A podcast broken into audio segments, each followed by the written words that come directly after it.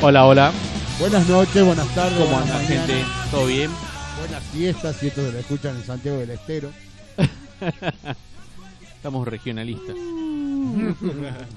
Buena, buena. y Nike. ¿Cómo Buenas anda? noches, estamos con el sexto programa, sexta edición de Radio, Radio Riot. con el pollo al volante de, de la máquina infernal, Buena, ¿qué tal? piloteando el micrófono base, Así es. Hernán Vinchuca. ¿Cómo estamos? ¿Todo bien? Muy bien, muy bien, y acá quien les habla, el gordo Alfa. Alfa, alfa, alfa. Estamos con mucha, muchas, muchas, tela para muchas- cortar. Sí, la verdad que ha sido una, Una semana, semana. bien, bien, bien compleja, ¿no? Tanto en el contexto internacional como local también, ¿no? El local viene siendo, digamos, un resorte de lo mismo que Salta a nivel regional de Sudamérica, me refiero. Sudamérica, Brasil, Colombia, Perú, Chile. Que ya vamos a estar tocando ese tema. Vamos a arrancar con la semana. La semana sido- vamos con el paro de la policía. Ya no es solo Exacto. para los colectivos, para la policía, porque la policía exige aumento por maltratarnos, herirnos, torturarnos, suicidarnos. La ¿Y policía, la, po- la policía arrancó este 7 de septiembre. Arrancó, ¿Qué iba a decir? arrancó el 7 de septiembre, digamos, las manifestaciones ¿no? de la policía en Buenos Aires, en Chubut, en Santa Fe, ¿sí? Eh, digamos, eh, bueno, traspasando ¿no? todos los límites que vienen ya en estos últimos tiempos con respecto a lo que es este, la represión, eh, los asesinatos.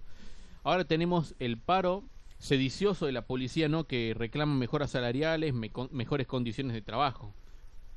Mirá, Aparte hablan sí. de una devaluación del sueldo del gobierno anterior. Sacos de perillas nuevos. Sí, saco- no, han gastado mucho en, en bizcochito y ahora piden un aumento, parece que no, no le alcanza para el bizcochito. Mirá que el, el- el traslado, digamos, de ese reclamo salarial, que fue primero derecho a Kisilov y después pasó al despacho presidencial, y bueno, fueron incrementando ahí, digamos, este... Había uno que se subió a una antena, decía que se iba a tirar. Uy, no me acordaba, te- tenía un arma para suicidarse Sí, y, y- la antena. No, la verdad Pero- que...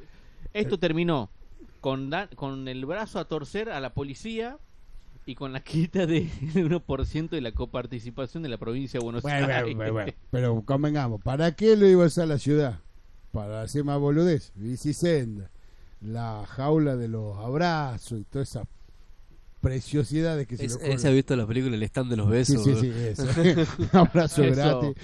Bueno, y, y decís, bueno, ¿para qué la van a gastar ellos? Se las demos a la policía, que la vienen haciendo a toda piola. Pero por eso te digo, están 31 mil millones de pesos que se van a utilizar para afrontar estos gastos. Habrá que sumar a los 48 mil millones que quieren invertir en materia del aparato represivo. Sí, y aparte de lo que estábamos hablando la semana pasada, ya había un aumento para las Fuerzas Armadas. Venía un aumento hacia la policía, hacia la federación. Y estos muchachos salen ahora a reclamar un aumento, o sea, medio raro la... ¿Cuáles son los puntos que había en, el, en, en esta, en esta negociación? Teníamos ahí un 56% aumento del sueldo de bolsillo, la incorporación del salario básico de los suplementos no remunerativos, la creación de un consejo del salario para los policías, la desregularización de la obra social, la creación de la figura del defensor policial y la sindicalización de la fuerza. ¡Ay, ¿Cuál- tome mate! O sea, sindicalizar qué? A la represión. Estamos hablando cada boludo. Bueno, pero más lindos son los muchachos que saltan a decir, no, porque son trabajadores como nosotros. No, no, no, no. No trabajan, no producen, no hacen nada. Son parásitos mantenidos. en el brazo armado del Estado. Solamente sirve para reprimir, no sirve ni para prevenir el delito loco- ni nada. es muy loco porque encima también se dieron varios casos, digamos, generalmente los voceros de estos reclamos policiales. Tenemos uno, por ejemplo, que era el que estaba el otro día en la tele diciendo ahí que bancan a Bernie a muerte.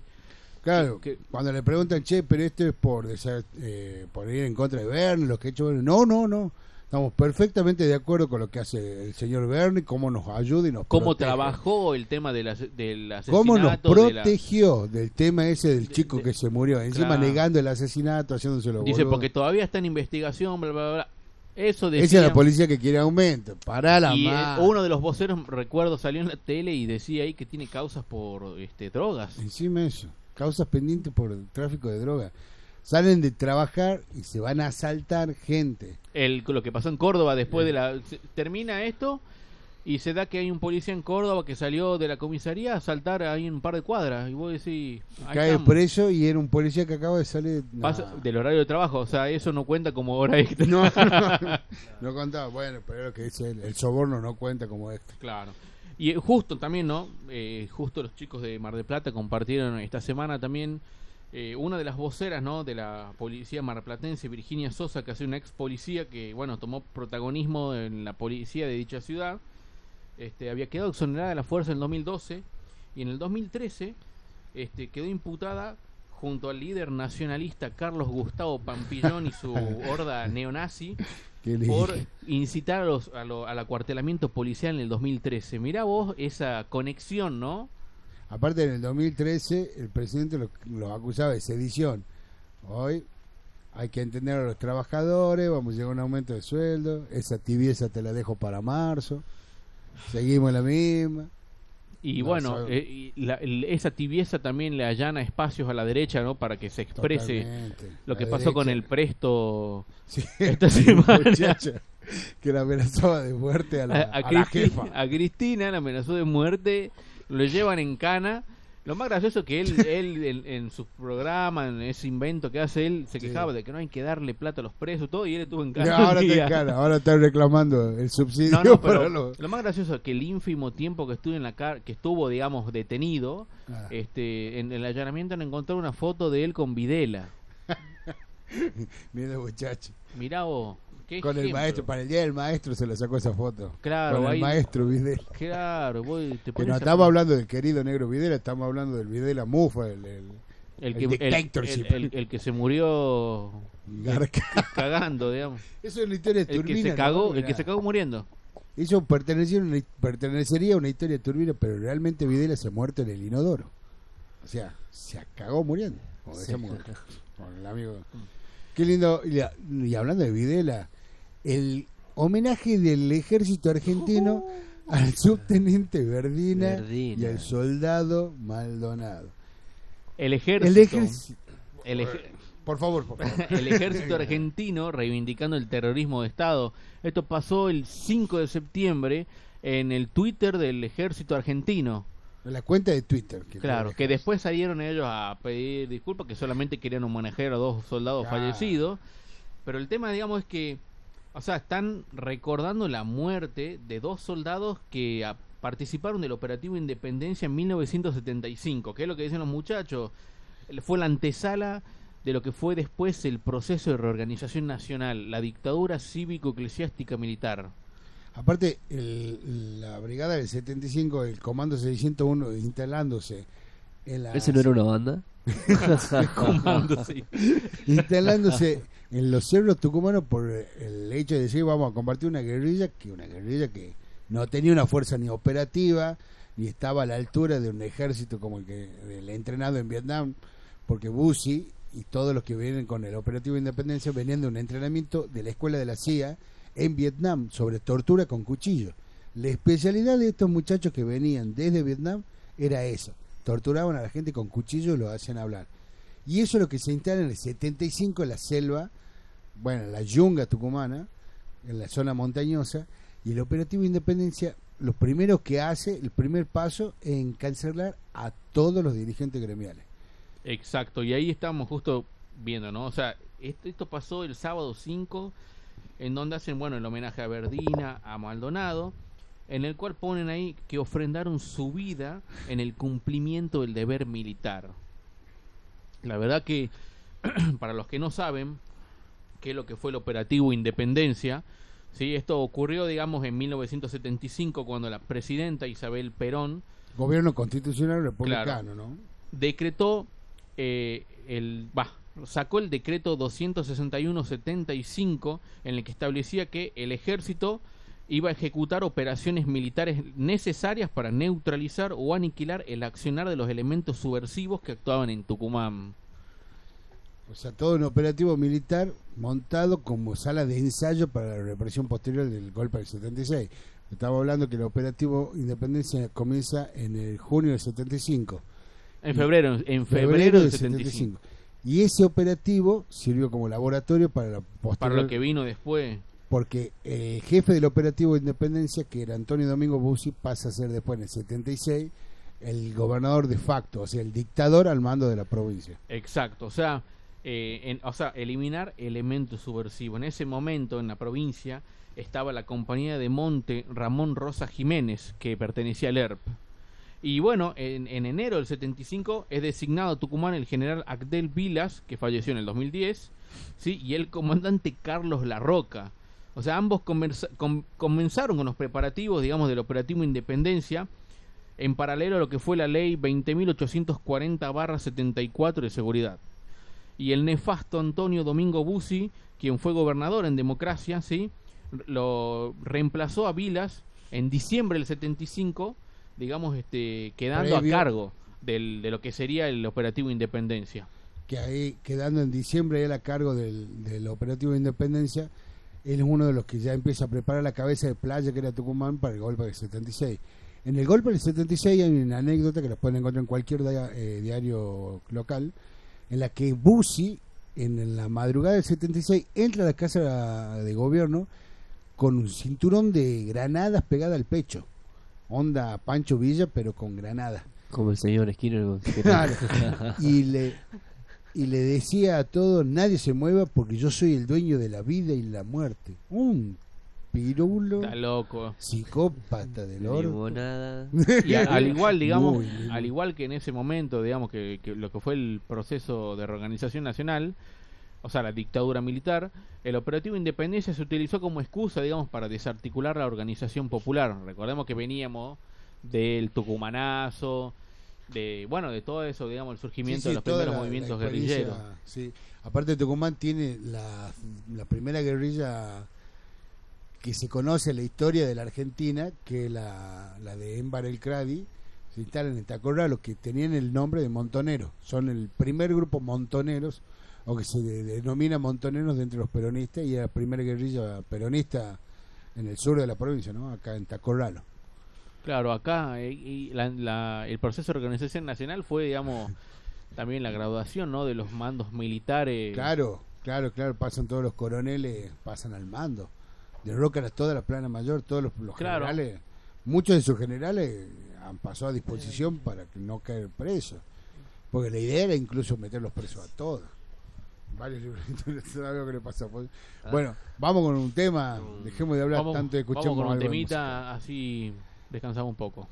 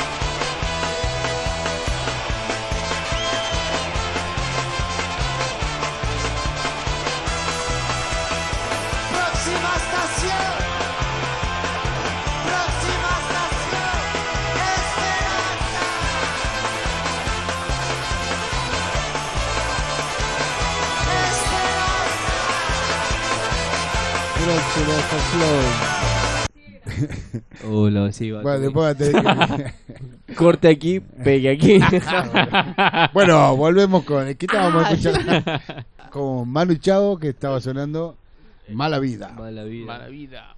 Eh, sí, Bueno, ya, vamos- ya vamos hemos dicho con- Mala Vida, ¿para qué decir de vuelta Vamos, vamos con el tema, digamos, también de la semana, el 7 de septiembre, Michael Rongel, un militante de izquierda antifascista, que había hecho justicia popular, ¿no?, contra un supremacista blanco, en respuesta, digamos, a los asesinatos en Portland, fue asesinado por el FBI, ¿sí?, mientras se encontraban, por- porque se encontraban tras él. O sea, él, Había- eh, sí, él, había dado una entrevista en Vice, a- a- o sea, haciéndose cargo de, de- Sí, de sí, que fue pero- defensa propia, digamos. Pero el FBI lo venía siguiendo y era, estaba caratulado como delincuente común. claro. Porque se resiste a la autoridad con un arma de fuego. Y parece que lo- los canas lo han terminado encerrando, le han hecho la jugada de tirar las armas, no vamos a hacer nada, y cuando tiró las armas lo han fusilado a, a quemar ropa. La investigación dice que eran tres agentes del FBI que ya lo venían siguiendo y que lo han tiroteado en una, en una emboscada subiendo su auto. él había dado una entrevista en Vice haciéndose cargo de lo sucedido, digamos, él este utilizó, digamos, este su defensa propia contra Aaron Danielson, que era el, el supremacista blanco que terminó muerto, digamos, ultimado ahí. Sí, no está muy claro tampoco cómo, Cómo cómo sucedió se- la no, cuestión, Pero sabemos que, bueno, una pelea callejera, él lo mata el supremacista este y la policía lo buscaba por un asesinato simple.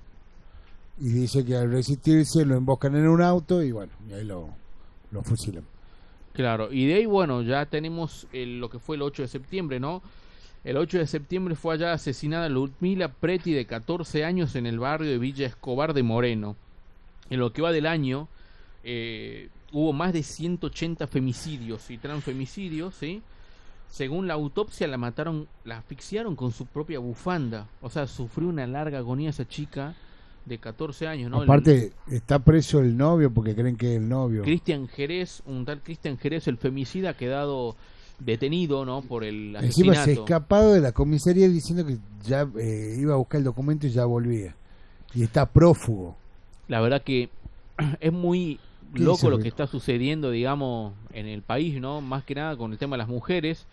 Desde que comenzó la cuarentena, ya cuando había comenzado la cuarentena, cuando habían decretado los, los, los permisos, eso que no se podía salir, Sí. todo eso, en ese mismo día ya hubo siete femicidios. O, Hoy- sea, o sea, tenemos, por lo que decían en ese momento, eh, casi más del 60% de los crímenes y los femicidios que, se- que hubo en el país en los últimos 10 años fueron en la casa de la víctima. Sí, sí, Y, la, y las los principales sospechosos, las parejas. las parejas.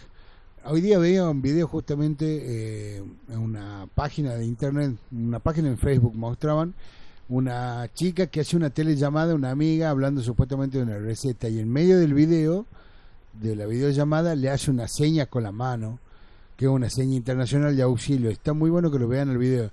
La señal internacional de auxilio es ponen la mano abierta frente a la pantalla, cierran los primeros cuatro dedos, después el pulgar y después forman un puño. Eso es una llamada internacional de auxilio. Entonces la amiga, cuando ve esa llamada, la videollamada que estaban haciendo, automáticamente llama a la policía y la manda a la dirección de la, de la, de la chica que le estaba mandando una señal de que estaba en peligro. Exacto, y justamente la, el peligro en el que estaba era el marido, la pareja, el conviviente. Hay muchas mujeres en esta situación. Sería muy bueno que entre todos hagamos un poco un esfuerzo y nos comuniquemos con los que sabemos que son parejas frágiles, eh, conflictivas o que están en algún momento así. Claro, igual que, digamos, Estoy mirando a ustedes. oh, igual que la línea, digamos, del 144, ¿no? Que, bueno, es para las las- las- Los chicas que, que sufren Aparte, violencia también, de género. ah, también hay que decir que los permisos para asistir a personas en, viol- en problemas de violencia de género o violencia doméstica están permitidos. Vos lo podés sacar al permiso eh, poniendo en claro que hay tener que yo, alguna amiga que ya tiene el, mari- el ex denunciado y cosas así, como para que vos la puedas asistir en caso de que tenga que salir en, en mitad de la noche. La vez pasada me pasó que me llamaban una pobre chica que la pareja le había corrido de la casa con los hijos, plena noche. Tenés que buscarla a la una de la mañana, increíble. Hay algunos chabones que realmente están mal, mal de la cabeza.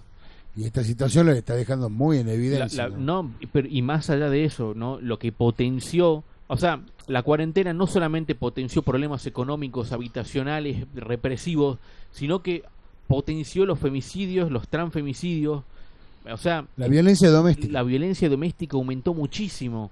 Y, la- y lamentablemente hay que decir la verdad, o sea, la violencia doméstica se ejerce en la casa de las víctimas. Entonces, el gran problema que tenemos es que, Y eh, tienen que estar es que tienen que encerradas. estar encerradas en la casa con, el- potencial el- femicida. Claro.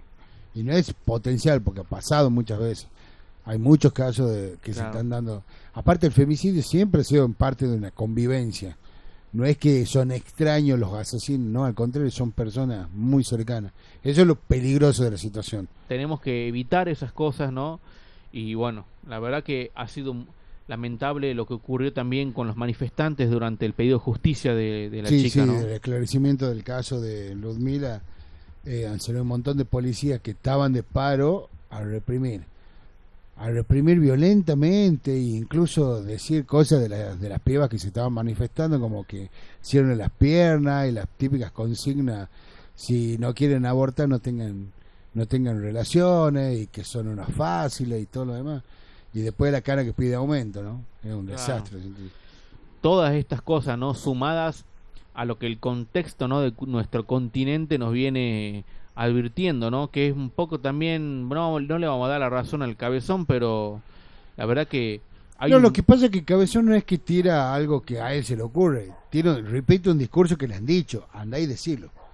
Le han dicho, andá a la tele y decir que nosotros no estamos al pedo y que estamos esperando el momento para... para, para salir. Porque claro, porque el Cabezón responde a la Embajada de Estados Unidos. Y estamos hablando de Eduardo Dualde, con nombre y apellido. Eduardo Dualde no es un desestabilizador cualquiera, es un agente de la CIA, un agente de la Embajada, y está a disposición de lo que la Embajada disponga. Exacto. Bueno, lo que pasó eh, eh, hace, en los últimos días, ¿no? En Colombia llamó muchísimo la atención. Hay un video que circula que, bueno, Sí. que la verdad que generó muchísima indignación, ¿no? En el pueblo colombiano. Eh, es un video cortito, digamos, en el que muestran a dos policías sometiendo a un hombre. Se ve que lo golpean, que lo presionan, se escuchan descargas eléctricas con pistolas Taser. Sí, sí, está Se ve que el- la persona pide eh, por favor que no le sigan haciendo las cosas. El detenido, que es un Aparte abogado, se lo llevan desmayado. claro, es un abogado y taxista de 45 años, eh, Javier Ordóñez, que fue trasladado a una unidad policial de un centro hospitalario en el país en cuestión mencionado y que minutos después murió. O Tremendo. sea, al, al hombre se lo encontró con golpes, con fracturas de cráneo. Se le pegaban con los escudos en la cabeza, La verdad en la que- espalda, La verdad con que los escudos esos antimotines. la verdad que la, la, la indignación que, que, que provocó esto generó digamos de que bueno que la gente salga a la calle a protestar protesta. En diferentes puntos de Colombia se llevaron a cabo protestas digamos y, y disturbios que dejaron Hay un- hay 10 un- muertos en la capital Hay un video en Bogotá que se ve una, un incendio, una gran fogata. Vienen acercándose tres policías, le saltan unos chabones, le, lo tiran de la moto y le tiran la moto al fuego. o sea, los tipos tienen que salir Tremendo. la yuta corriendo de la gente. Cuando me acuerdo cuando hacía el paro de hace dos días y alguien posteaba, ahora podemos salir a reprimirlos nosotros, la verdad, no tenemos que haber perdido esa oportunidad. Salí a gritarlo por lo menos, vaya a laburar. Y la vocación Claro, de hay, servicio. hay- hay un hay un video che que estaban circulando ahí de la cantidad de gente que salía en la calle en Bogotá y, y que, y que atrás aparecían los policías, la gente empezó a correr para todos lados. Estas protestas dejaron 209 eh, civiles heridos. Hubo 10 muertos en, en Colombia, ¿sí? Y la verdad que la parte que no nos interesa a nosotros, 194 policías heridos, digamos. Sí, nos da por lo bueno. La verdad, pero Eso de lo de menos. pero la verdad que hay una investigación abierta, ¿no? Eh, por el tema, por tras del asesinato brutal de bueno, este pero abogado. en Colombia, donde mueren por lo menos, van matando 10 líderes campesinos. En lo que va del año van matando en cuarentena 10 líderes campesinos de los que son los partidos de izquierda de Colombia que quieren cambiar la... Recordemos que, eh, a ver, Colombia durante los años 80 fue declarada una de las ciudades más violentas de Latinoamérica. Aparte Colombia lo, lo que tiene que estar en una guerra civil desde el año 50, las FARC y los ejércitos revolucionarios en guerra civil con el gobierno central. Y el gobierno más militarizado de, Perdón, todo, perdón, Sud- perdón. de todo Sudamérica. la primera eh, fuerza con aeroparacaidistas más grande de Sudamérica es la de Colombia. Es la tercera en el mundo, la tercera fuerza aerotransportada más fuerte del mundo es la de Colombia. O sea que tiene un ejército para invadir, diseñado para invadir, muy peligroso, a la frontera de toda nuestra América. Colombia tiene dos salidas al mar, en cada salida al mar tiene una, una, una base naval estadounidense. Claro. La séptima flota, que navega por aguas internacionales y pasa cada medio año por frente de nuestras costas, está eh, eh, tiene las bases en Colombia. Entonces ellos teniendo ese punto geopolítico y estratégico, necesitan fortalecer el ejército del lugar para que ellos puedan dominar la zona. O sea, Colombia, el ejército colombiano es un vasallo del imperio yanqui. Entonces esa es la peligrosidad que tiene y por tal causa hay una guerra civil en Colombia. Esta guerra civil se va a seguir extendiendo en el tiempo y esta revuelta en Colombia lo demuestran así. Esta puja por quién domina el país va a seguir a muy largo plazo. No sé, vamos a escuchar algo, ¿querés decir algo más? ¿Tenés- ¿Qué temita tenés, Pablo? Vamos, unos amigos de, de- Estoy comiendo. Eh, no se deja una vainilla, hermano. Bueno, unos amigos del conurbano.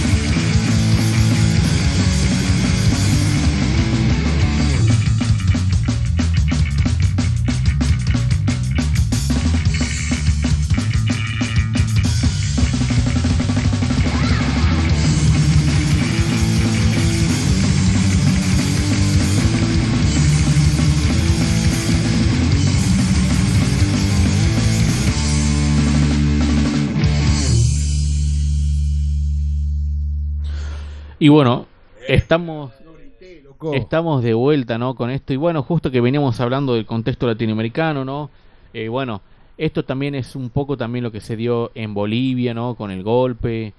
El golpe de eh. Lo que pasó también hace poco en Paraguay, ¿no? Con el asesinato de esas dos nenitas de 11 años. Que, Sí, bueno, el, que le atribuían que pertenecían a la, al a la guerrilla, a la guerrilla popular de Paraguay, sí. pero no son misioneras, son de Argentina. Viajaban a Paraguay a conocerlo al padre porque no lo conocían. Y el ejército las para en la frontera, las secuestra, las tortura y las mata.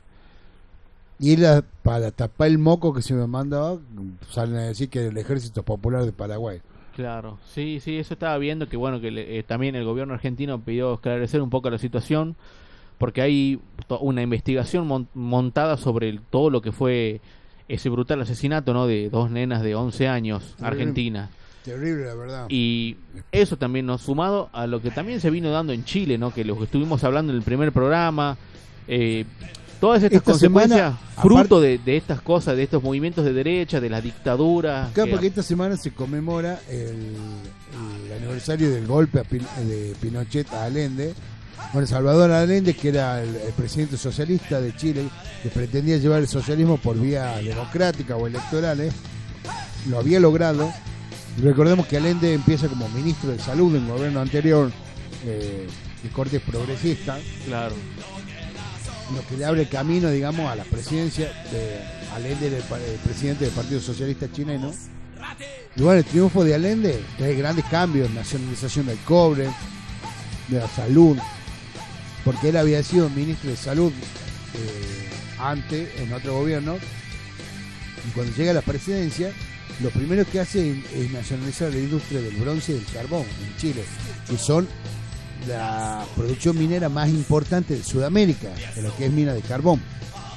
Claro, ¿no? Y bueno, todo este contexto latinoamericano influye, ¿no? Directamente en nuestro país, específicamente, digamos, también en eh, la, tibieza, ¿no? Del gobierno eh, argentino, que bueno, deja que la derecha gane un poco, ¿no? El terreno en la calle y puedan expresarse estos anticuarentena, neofascistas. Aparte que puedan ganar terreno, ¿no? Porque van ganando terreno de poco.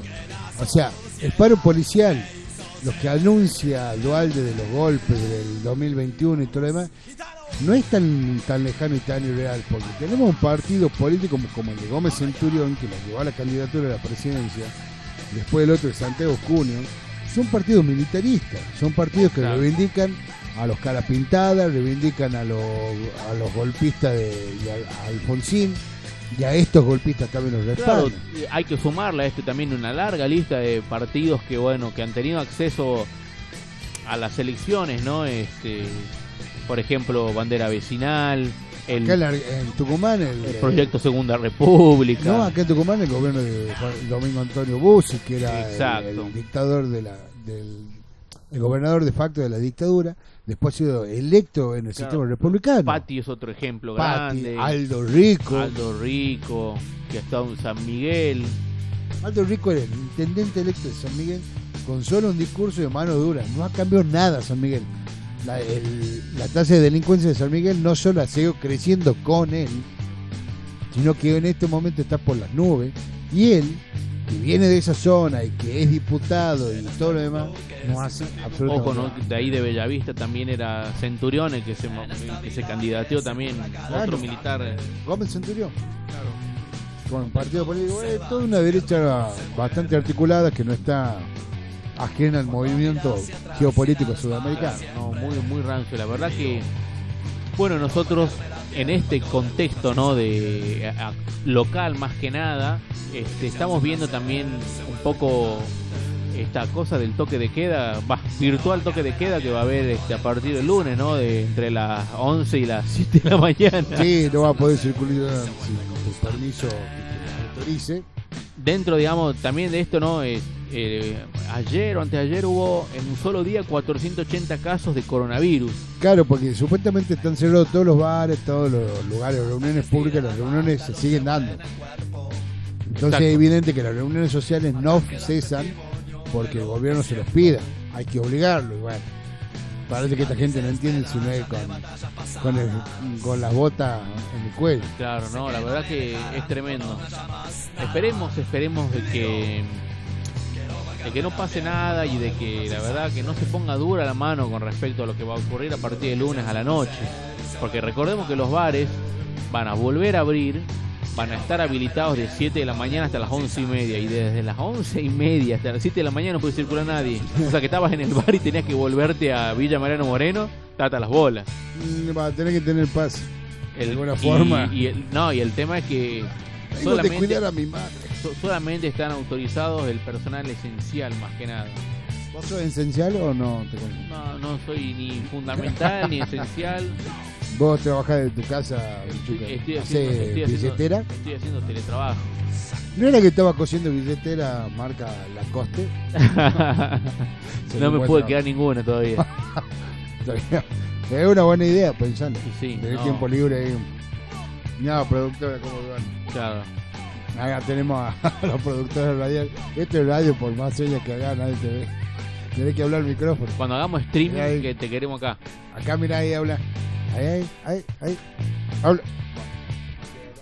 Volvió compadre, mirá, tenía hambre. Con las salchichas veganas. Bueno, vamos a ir con un temita, vamos a ver con qué nos sorprende el pollo que está atorado ahí con la con, con la, con el patty. No sé qué Patty tenemos. Smith.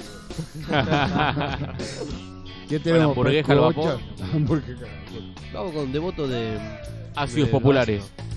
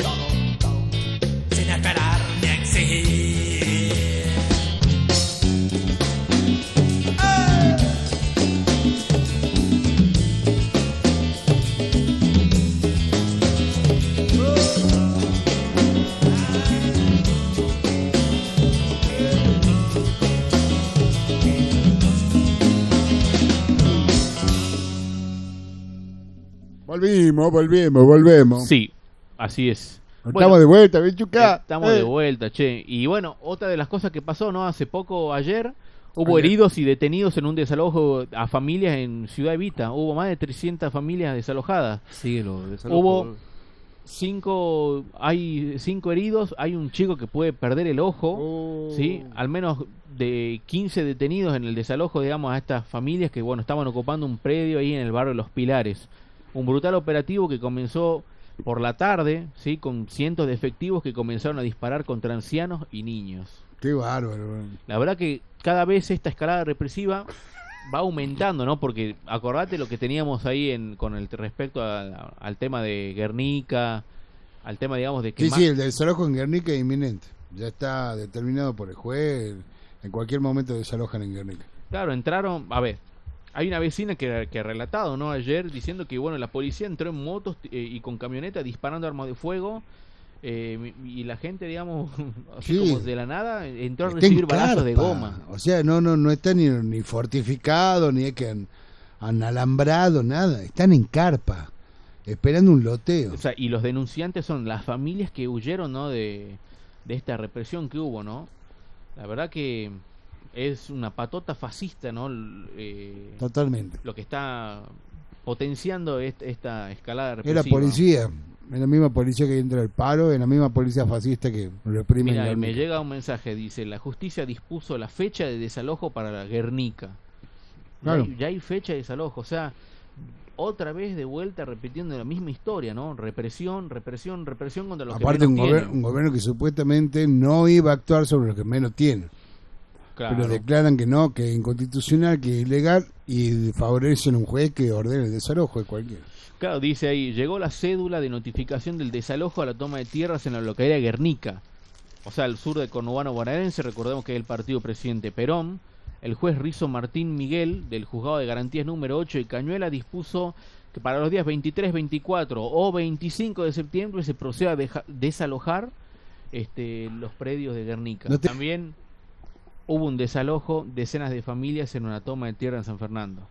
Al día de ayer, la Policía Federal y Gendarmería des- desalojaron a decenas de familias que participaban en una toma de tierras en los terrenos ferroviarios de San Fernando.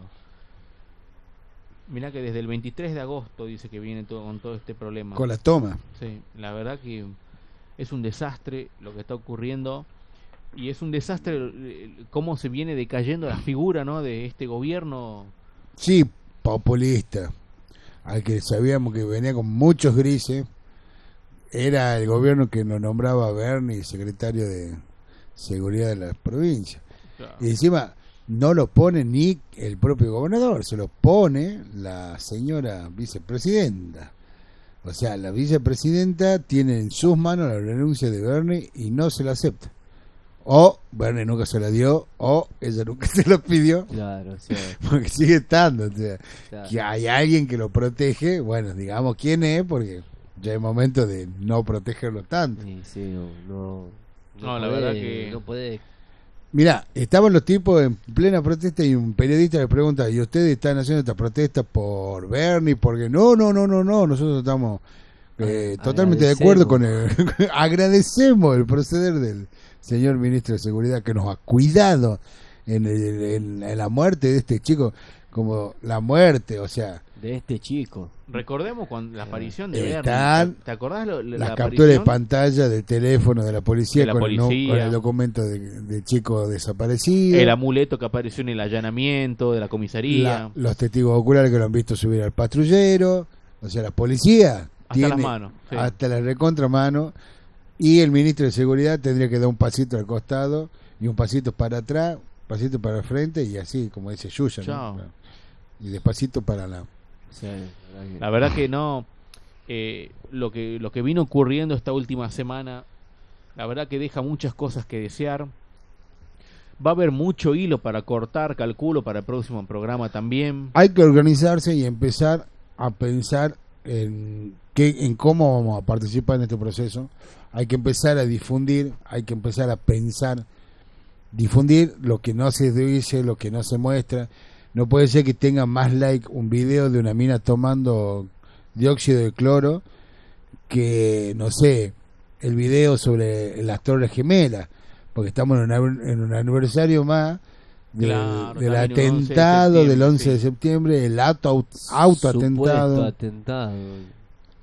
Hay una película muy interesante para que vean que se llama Fahrenheit 911 del cineasta yankee Michael Moore, en el que habla del ascenso de los Bush, del auto atentado que necesitan los Bush para legitimarse, en un- en gobierno poder. decaído.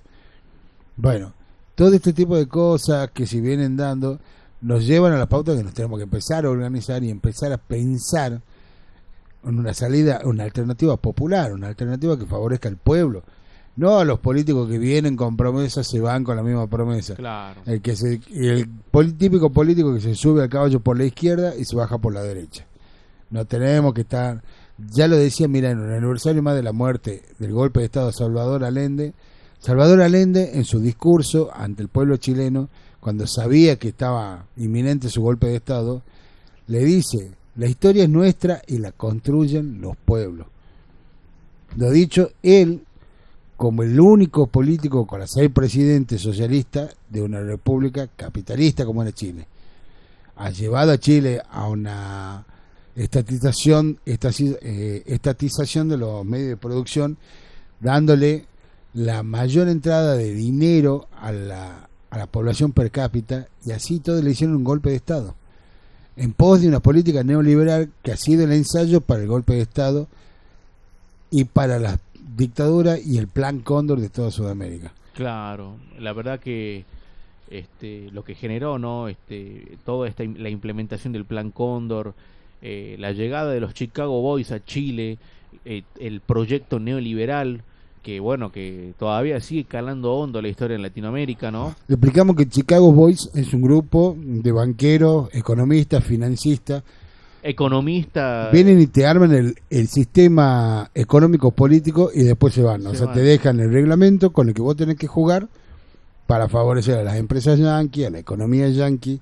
Y el que se levante en contra de eso, preso político, a la horca. Exacto, sí, la verdad que, que bueno, este, todo esto, digamos, genera, genera también una incertidumbre grande, ¿no? Porque, bueno, nosotros estamos atravesando como pueblo, ¿no? Y como con nuestros hermanos latinoamericanos una situación de bastante incertidumbre, ¿no? De qué es lo que va a ocurrir, ¿no? La verdad, el caso chileno, el caso colombiano, lo que pasa en Bolivia, lo que está pasando en Brasil, En Brasil. es tremendo, es tremendo. Y, y toda esta cuestión de la aparición de Dualde con sus dichos sobre los golpes militares, no hay que tomarlo a broma tampoco, ¿no? Porque muchas veces, bueno, sí, nos cagamos de risa porque el cabezón y porque habla boludeces, tiene que venir a dar la cara por los asesinatos de Costec y Santillán, que fueron sobre su mandato, y sobre todas esas irregularidades. Pero este viene este tipo ahora a querer dar cátedra de,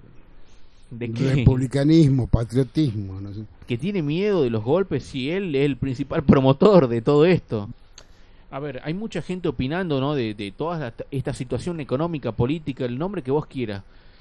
Y hay mucha gente que le causa gracia. Hay mucha gente que por ahí la política pasa por un meme y la verdad Bueno, que no lo, lo- tenemos que ver muy tampoco de ese Es lo que lado. hablábamos la vez pasada, ¿te acordás del consumo irónico? Que a veces Exacto. algunos algunos tipos que son geniales y mandan o hacen un, un retuiteo de una noticia riéndose, pero el resto no entiende que se están riendo de la noticia.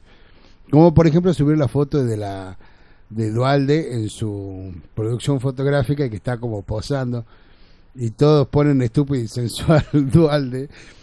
Eso es algo que nosotros lo entendemos como una broma porque sabemos que viene de un diálogo de los Simpsons y demás, pero hay gente que no lo entiende de esa forma Claro. y lo toma como algo real, como algo decir qué bueno que un político se humanice de esa forma y ponga, porque es lo que haría el ejército de troll, tratar de hacer parecer buena esa filtración de datos y decir, no, mirá qué, qué noble Dualde, qué piola que hace una, una producción fotográfica de él posando. Ja, ja, ja, ja, nos riamos. No, no nos No, riamos. no, es es que no es en tiempo de cagarse de risa de nada. La situación que estamos atravesando es bastante compleja. Y la verdad que nad- nadie acá hace futurología ni nada como para decir, bueno, va a pasar esta cosa. Pero tenemos que también de estar en alerta, ¿no? organizado. Y organizado. organizado y movilizado. Que cuando la cuesta, movilizado en el aspecto de decir cuando la cuando la hora llame, estar a la hora de la, a la altura de ¿Qué la es lo que vamos a esperar como pueblo? O como tucumanos, por ejemplo, o como tucumanas acá, que aparezcan, que la policía se mande un acuartelamiento un 10 de diciembre y que vuelva nos ha que- pasado. por eso te digo, que vuelva a ocurrir lo que pasó en 2013, Claro. que hubo más de 40 muertos, que hubo gente que se atrincheró en su barrio En y que asesinó al primero que venía en moto y vos decís, pará, acá no hay una organización como para que vos digas, loco, la policía le soltó la mano eh, un par de días y fue un desastre. No, y aparte la policía no solo le soltó la mano, también estaba detrás de la organización de todo. La esto. policía estuvo condenada por sedición y por también principal promotora de todos los saqueos que hubo en la provincia. Sí. La mitad de los que salían a saquear en moto eran motos que se las sacaban de los corralones municipales de la policía. La policía les daba el medio y la forma a los ratas para que nos hagan a robar. Tucumanos y tucumanas en sus casas enfierrados, los negocios hasta las manos. Yo me acuerdo que, bueno, los que estu los que estamos y los que están acá, digamos, este, bueno, vos Pollo estuviste también en tu negocio, mucha gente cuidando sus puestos de trabajo también. ¿Me entendés? Yo estuve, me acuerdo, un día entero adentro del trabajo porque no podía volver a mi casa por el quilombo que había en la calle. Le habían dado un fierro a cada uno. Eh, Al otro pasar- le daban un fierro y a este le daban un Pa- palo. pasa- pasarte, escúchame, pasarte un día, yo me acuerdo una noche durmiendo en el patio del supermercado. Dígale a la empresa que se cague. No le den armas al loco del arma. Cuando nos dan las malditas armas. no te daré el arma hasta que me digas tu No nombre. le den la- la- un arma a Vizcarra hasta que Eh, no diga su nombre. que me tiro a dormir en el patio, me tiro a dormir en el patio del super y estábamos durmiendo y sentíamos un auto a los chotazos tirando tiro. No, era un, era un, un guanaco, unos, guanacos que venían por la avenida Brigio Terán tirando corchazo. Lindo, ¿ah? Chango y claro, vos Como te- para matar el estrés. claro, y vos, decís, vos te ¿El despertabas. estrés de quién, boludo? Claro, no, pero Persiguiéndonos un escúchame, yo me acuerdo puntualmente, hubo gente que estuvo armada defendiendo negocios locales que mató gente inocente, o sea, ¿y te acuerdas como un quilombo por de todos los civiles No armados? digamos eso. Hubo mucho Sí. quilombo por de muchos grupos civiles armados. Yo en el negocio de un amigo estábamos. Vos, esa- en esa semana Esa era de- la patrulla de Sí, borrachines. éramos la patrulla de Pero, borrachos. pero, la- pero nosotros estábamos pasando esta situación y en Buenos Aires estaba la presidenta ¿te acuerdas bailando? Bailando. Era un. Eh, En Buenos en Aires. de Mayo. Claro, en Sí. de Mayo, estaban bailando. ahí, nosotros acá no sabíamos si íbamos a volver con vida a la casa. Festejaban el día de la democracia y acá estábamos acuartelados Eh, como me Dios. pasó de, bueno, de la primera noche cuando fue lo, el saqueo del 2013. Eh, yo había pinchado en la rueda de la moto y me venía No. caminando, porque lo tenía que buscar mi hermano en el centro y me- veníamos caminando y afuera de mi local ya estaban todos los- mis compañeros porque Acuartelados. acuartelados. Y bueno, y yo digo, bueno, dejo la moto ahí, me tomo un tacho y me voy a la casa.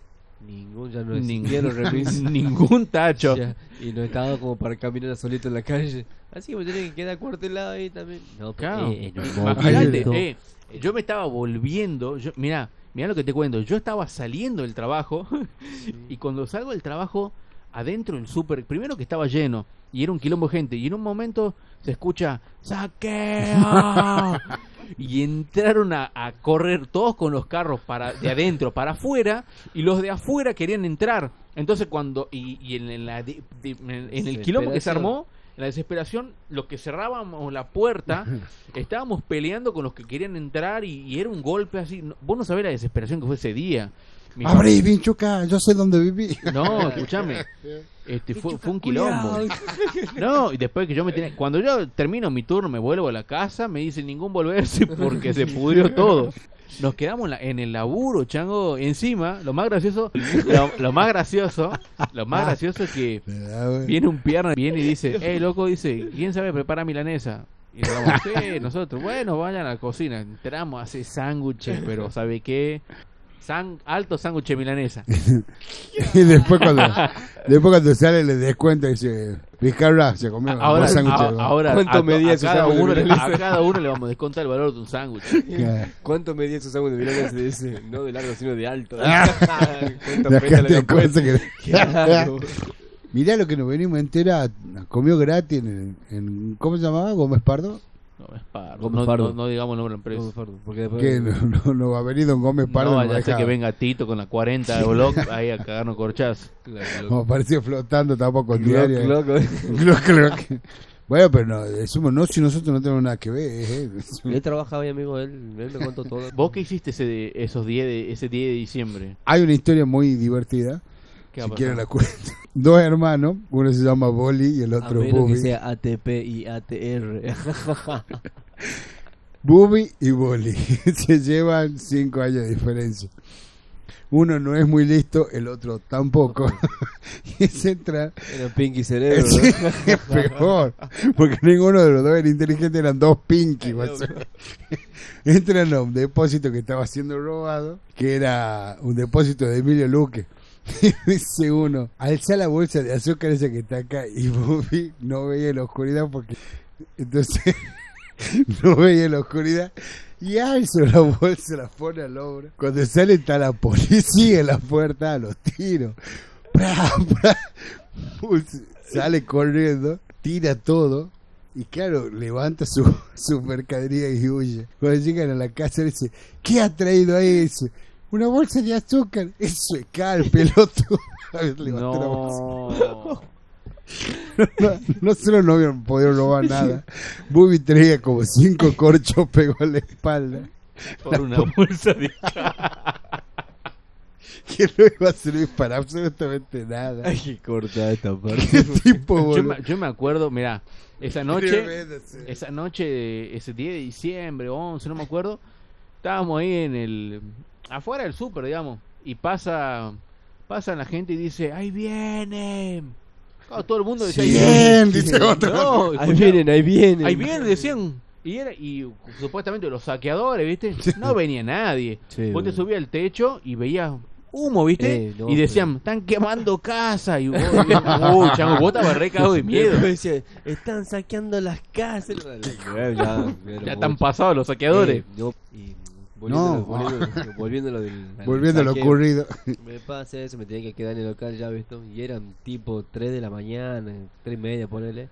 Y han pasado una banda de motos que lo habían reventado al, al, al depósito de, de. Ah, está a la vuelta de mi trabajo, sí, sí. Ah, de Tebelín. De Uh, Tebelín, chango. gigante. Eh, yo una vez, mira, esa Navidad, Ese- ese mismo año, vamos con mi hermano y le compramos una bicicletita para mi hijo. No la podíamos traer en la moto, la bicicleta de rodo 16, había una chiquitita. Ah, Y ese saqueo, los vagos iban en moto y se- uno, te juro, llevaba dos bicicletas, una en cada brazo, boludo. Te juro, era Vishnu. de la bicicleta. bici- claro, con- Qué brazo, qué fuerza de tener. Eh, La desesperación también. loco el chabón, claro, entró y le reventó el... Bueno, el- pero es lo que dice el Vinchuca. eh, Es-. Y de ahí, perdón, perdón. Y de ahí agarra. Estábamos todos afuera así viendo, no, qué cagada, mirá, no, mirá, ya. van". 80 motos venían así. Por... Eh, en mi vida eh, he visto tantas motos ese que yo era de hincha la bola del autódromo. Tantas motos que se venían. Y cada vez ya estaban más cerca, más cerca. Y Sí, me acuerdo ese video, ¿te acuerdas? Eh, Era una Eh. banda de motos que llegaron a Loma de Tafía a robarle a lo de. ¿Cómo se A llama? Castillo. Castillo. Oh, eh, boludo, chango. pero, eh, te juro. Si nosotros, nosotros veíamos que se veían todas esas motos y Un enjambre. Dice mi jefe, bueno muchachos, diciendo, ya hemos cagado, ¿me entiendes? Eh, y andobló en la esquina, boludo, como no sé. Ahí. Respiratorio. Claro. Ahí se Ah, me- un ahí suspiro se ahí. me, me- se me niveló la presión. Te juro, güey, qué ver, cagazo, güey.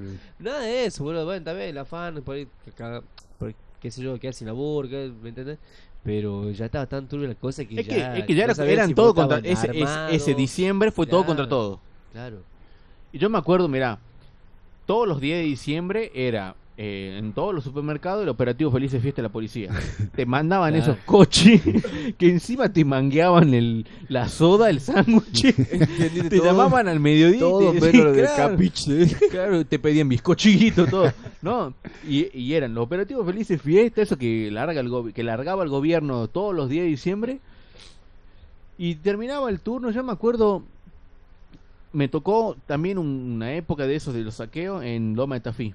Claro, viste, terminamos todo, yo ya me quería borrar el pingo porque se ta- estaba poniendo denso. ¿Borrar el qué? ¿Cómo que acabo Me quería, me, me quería ir a la mierda. Al pene. Lo- la cosa que cuando ven, salimos derecho por la diagonal de Chessy Veníamos llegando a la, a, a la bomba. Veníamos, Ah. veníamos llegando a la bomba y en la bomba, ¡fum! Empezaron a llover los botellazos. Uh, Me, digo yo, viste, el pierna que, que- el que me venía trayendo porque no había ni taxi ni colectivo, ya no existía nada a esa hora. Este, eran las 5 o 6 de la tarde. Y bueno, viste, entre los botellazos, claro, el pelotudo que venía manejando no se dio cuenta que estaban quemando ahí. Parece que hace como un mes que no había agua. Mm, Claro, y al que venía y al, y al que venía lo inflaban a botellazo. Así que tuvimos que dar una vuelta a la mierda, porque si no, no iban a hacer mierda la moto, todo ahí. Cagamos fuego ese día. Y lo que fue Loma de Tafí también. No llegaron, no llegó gente, pero vos sentías que venían las motos, viste, que ya cuando, no, era un montón. cuando Sí, venían todas las motos era, era como, uh, Nada, el otro día agarro, yo me vengo ya a mi casa, hago parcha la moto y todo. Y era, no sé, ponerle 4 de la tarde por ahí. Y también en todas las esquinas había tarimas puestas así en las avenidas. Vidrio. Vidrio, vidrio. Parece Vidrio. que se ven ensañan reventar botellas. Sí, ¿eh? sí. no Claro. pase. Para que no pase, no. Y No yo me acuerdo que era patente, decían, al que anda en moto lo hacen pingo. Sí, boludo. Bueno, seguimos con- Eh, ¿me escuchaste? Sí. eh, boludo, yo me sentía, no sé, Mad Max, ¿sabes esto así? Mad Sí. Max, Es, es que era Sí, así, era Mad Max. claro. No era Bueno. la 1, era la 2, capaz. Yo creo Mad que Max está dos, en el, sí. en el año 2021, ¿no? O sea que para el año que viene estamos Así en Mad Max. ¿no? No, pero la verdad que e- es, ese, eso, brindemos. Brindemos. No, esa, Salud. esa situación, esos 10 de diciembre, esos 9 de diciembre, ha sido de terror. Para cómo te llamaban de laburo y te decían, eh, amigo, creo que, para, creo que se pudre todo y vos tenías que ir al laburo a las 2 o 3 de la mañana. Bueno, pero ahora qué, ahora no te va a tocar eso. No, no, no pasa nada, pero igual lo mismo, digamos, o sea, ¿Qué en el Corralón van a abrir para diciembre? Y vamos a ver, vamos a ver, si abren el Qué Bueno, este, vamos con algún temita Vamos, que tenga por ahí, ya basta de hablar. la, la, la. Creo que va una This next record is dedicated to some personal friends of mine, the LAPD. For every cop that has ever taken advantage of somebody, beat them down or hurt them because they got long hair, listened to the wrong kind of music, wrong color, whatever they thought was the reason to do it. For every one of those fucking police, I'd like to take a pig out here in this parking lot and shoot them in their motherfucking face.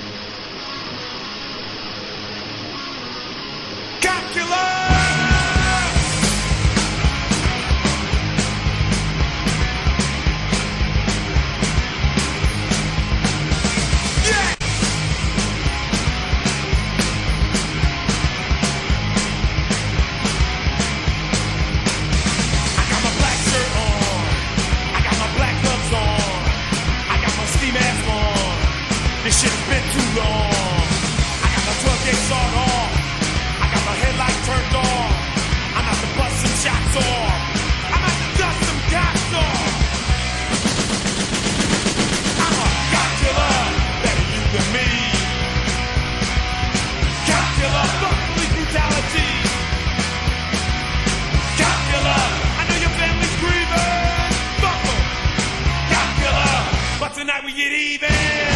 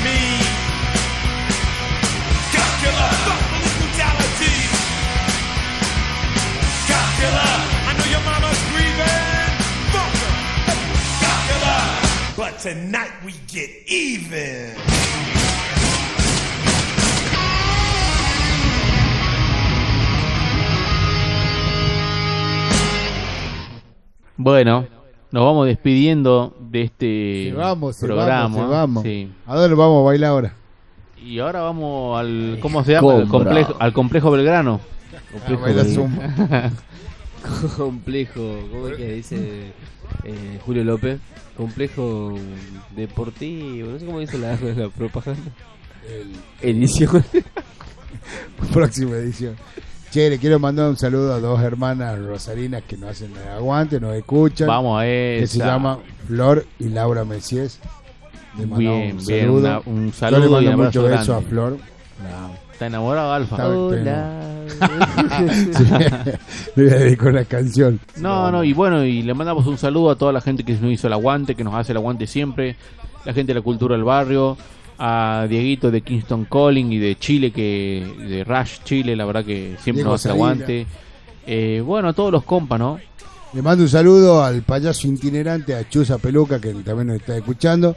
Un, un maestro que hace arte callejero, en semáforo y demás, está en Panamá. Le mando un saludo al Chuza, gran amigo. che. Otra de las actividades también muy, muy, este, condenadas por el tema de la pandemia, ¿no? Que desde Claro. que arrancó hay muchos circos, este, Muchos circos itinerantes. itinerantes que están Sí, sin sí. laburo, que estuvieron reclamando hace poco, ¿no? Este, el payaso, este, Luigi Mortadela Planas, que anduvo reclamando acá en Cultura, al gobierno también por su actividad, que le mandamos también un saludo enorme a la gente de lo que es el Piletón, de ahí del Parque Avellaneda. Pues sabes que Chuza eh, hace un tiempo que no está en línea porque está arriba de un barco.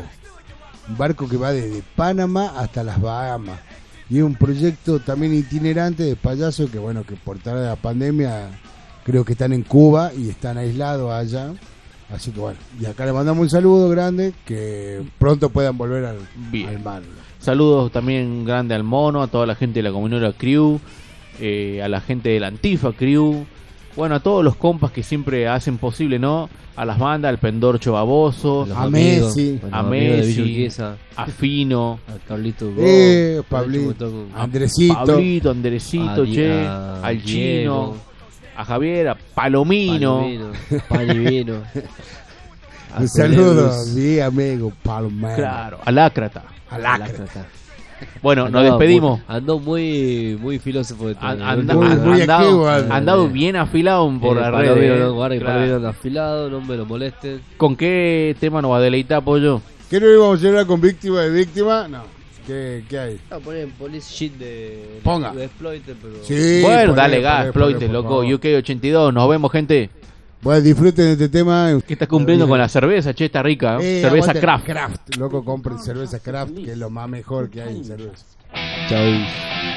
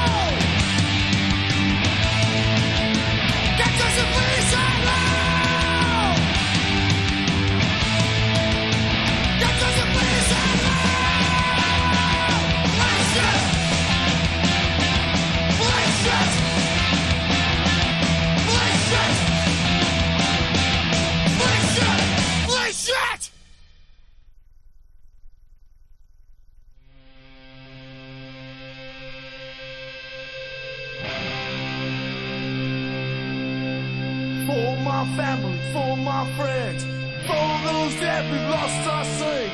This is a message, this is for you. Never forget the Lower East Side Crew. For my family, for my friends,